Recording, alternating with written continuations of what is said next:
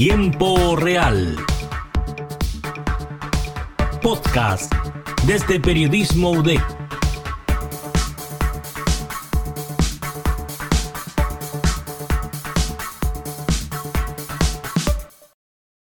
Hola a todos y todas. Les doy una cordial bienvenida a este nuevo capítulo del podcast de tiempo real de Periodismo UDEC. En este programa les contaré acerca del escenario político que vive el grande latinoamericano, Brasil. La disputa por el Palacio de Planalto que dejó la primera ronda de las elecciones del pasado domingo se resolverá este próximo 30 de octubre, ya estamos a nada. En esta segunda vuelta se enfrentará el actual presidente de Brasil, Jair Bolsonaro, candidato de la ultraderecha, a Luis Lula da Silva expresidente representante de la izquierda. La campaña de este hito electoral estuvo marcada por polémicas políticas graves, como por ejemplo el asesinato de dos seguidores de Lula concretado por bolsonaristas. Este consternó a la comunidad nacional e internacional, todo esto en el marco de uno de los comicios más reñidos y decisivos de los últimos años en tierra brasileña, según el periódico español El País. Sabemos que la situación en Brasil es un precedente a nivel latinoamericano. En las últimas elecciones presidenciales se ha visto cómo la población prefiere notablemente la tendencia izquierdista en la región.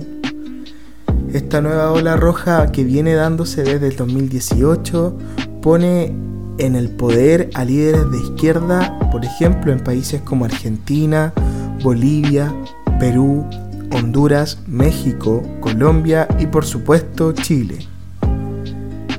Según la BBC News, esto se desarrolla en un contexto de desconfianza, rabia y crisis en la credibilidad política.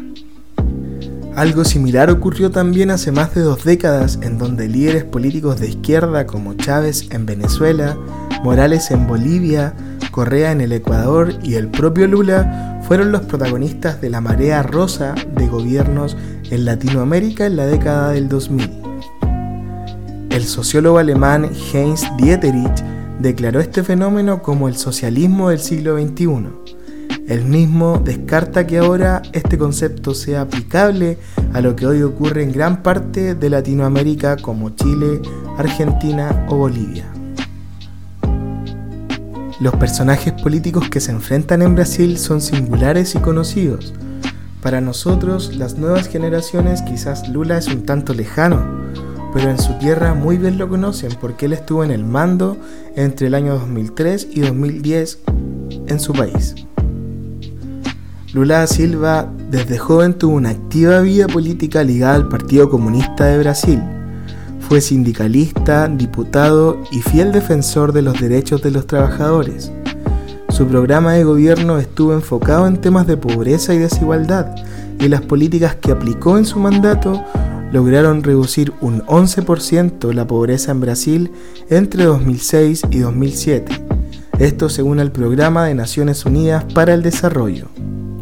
En 2011 llegó a la presidencia Dilma Rousseff de su mismo partido, el partido que creó Lula da Silva llamado Partido de los Trabajadores. Entonces ella se coronó como la sucesora de Lula. Cuando la compañera de ideales de Lula llega al Palacio de Planalto, la desgracia también llega a Lula. Aquel año se destapó el escándalo de Lava Jato, la que era una red de corrupción a nivel continental ligada al rubro de las constructoras en la que el candidato fue vinculado. Es por esto que fue condenado a prisión e inhabilitado políticamente por delitos de corrupción y lavado de dinero. Les invito a escuchar un poquitito del ambiente que se vivió en el último discurso que dio Lula antes de ser encarcelado.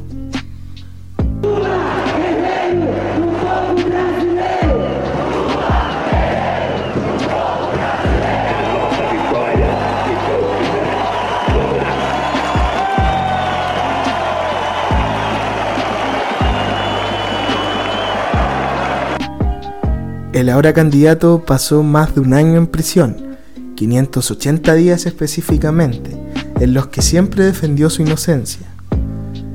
Sin embargo, en 2021 el Supremo Tribunal Federal revocó la sentencia aplicada a Lula, lo que le permitió presentarse como candidato en las urnas el pasado 2 de octubre, tras no haber sido habilitado para sufragar por haber estado en prisión en las elecciones del 2018. En esta primera parte de los comicios, sin duda alguna impresionó la elección de Lula. Casi el 50% de las votaciones fueron para él. Sin embargo, Jaime Gasmuri, ex parlamentario socialista en Chile y ex embajador de nuestro país en Brasil, declaró en una entrevista con el medio digital Ex Ante que la sorpresa no fue el triunfo de Lula, sino las cifras que sacó Bolsonaro las encuestas previas marcaban una diferencia de 15 puntos de Lula por sobre Bolsonaro, y solo fueron de 5. En cuanto a números y cifras, esto sin duda alguna significa algo importante, pero lo que impresiona es que fue mucho menor a lo estimado. Todos estos antecedentes nos permiten conocer un poco el perfil de este candidato, que como mencioné anteriormente para muchos es desconocido, pero ahora ya nos vamos al otro lado de la vereda. El gobierno de Bolsonaro. La crisis derivada de la inflación, el desempleo, el aumento de precios en combustible y energía y la pobreza marcaron los cuatro años de gobierno del ex capitán del ejército y siete veces diputado por Río de Janeiro entre 1991 y 2018, hablamos de Jair Bolsonaro. Sumado a esto, las polémicas que según CNN, para algunos expertos, fueron totalmente forzadas y preparadas para marcar la agenda, hicieron de su gobierno algo muy singular. Lorena Barbería, investigadora y académica del Departamento de Ciencias Políticas de la Universidad de Sao Paulo, menciona que estos episodios de exabruptos de Bolsonaro fueron creados para distraer el foco principal y poder avanzar de forma más escondida, por así decirlo, en reformas y privatizaciones.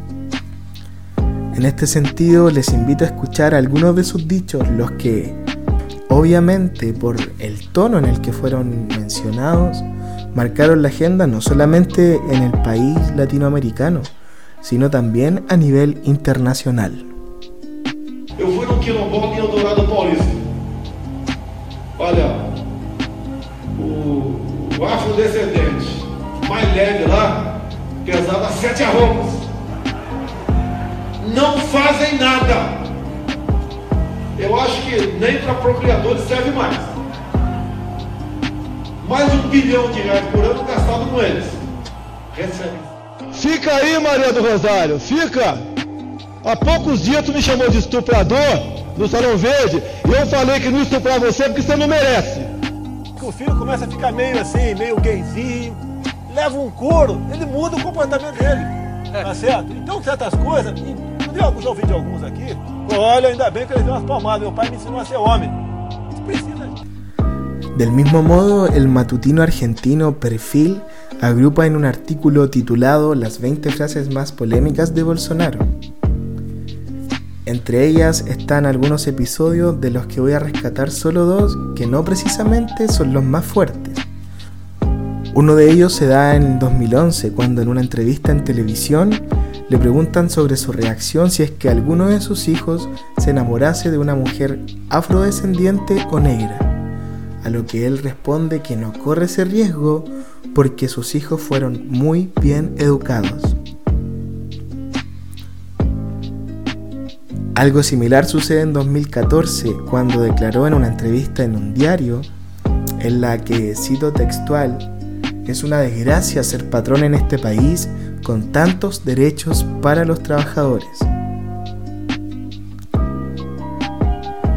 Sin duda alguna estas declaraciones son dignas de analizar ya que es impresionante ver que en el siglo actual un personaje político de estas declaraciones en pos de el racismo, la misoginia, la desigualdad social. Sobre todo en un país tan agitado y con un, un historial de movimientos políticos como lo es Brasil. Para aterrizarlo un poco también a nuestro diario vivir, para Chile es un proceso también digno de análisis. Existe también aquí una evidente crisis en distintas áreas de la sociedad, algo similar a lo que sucede en Brasil. Entonces es en donde comienzan a surgir estas nuevas caras políticas más populistas, como fue catalogado Bolsonaro. En nuestro país un equivalente claramente podría ser José Antonio Cast, quien mantiene una estrecha relación con Bolsonaro. Este líder del Partido Republicano le prestó ropa al brasileño en su candidatura y también celebraba apresuradamente los resultados sin conocer que Lula arrasaría al final del conteo histórico. Aun con todos estos antecedentes, expertos reconocen que es complejo hacer afirmaciones categóricas, aunque todo indicaría que Lula debería ganar en segunda vuelta. Agradezco la audiencia de este análisis político de Brasil y los dejo abiertamente invitados a los próximos capítulos del podcast de tiempo real de periodismo UDEC.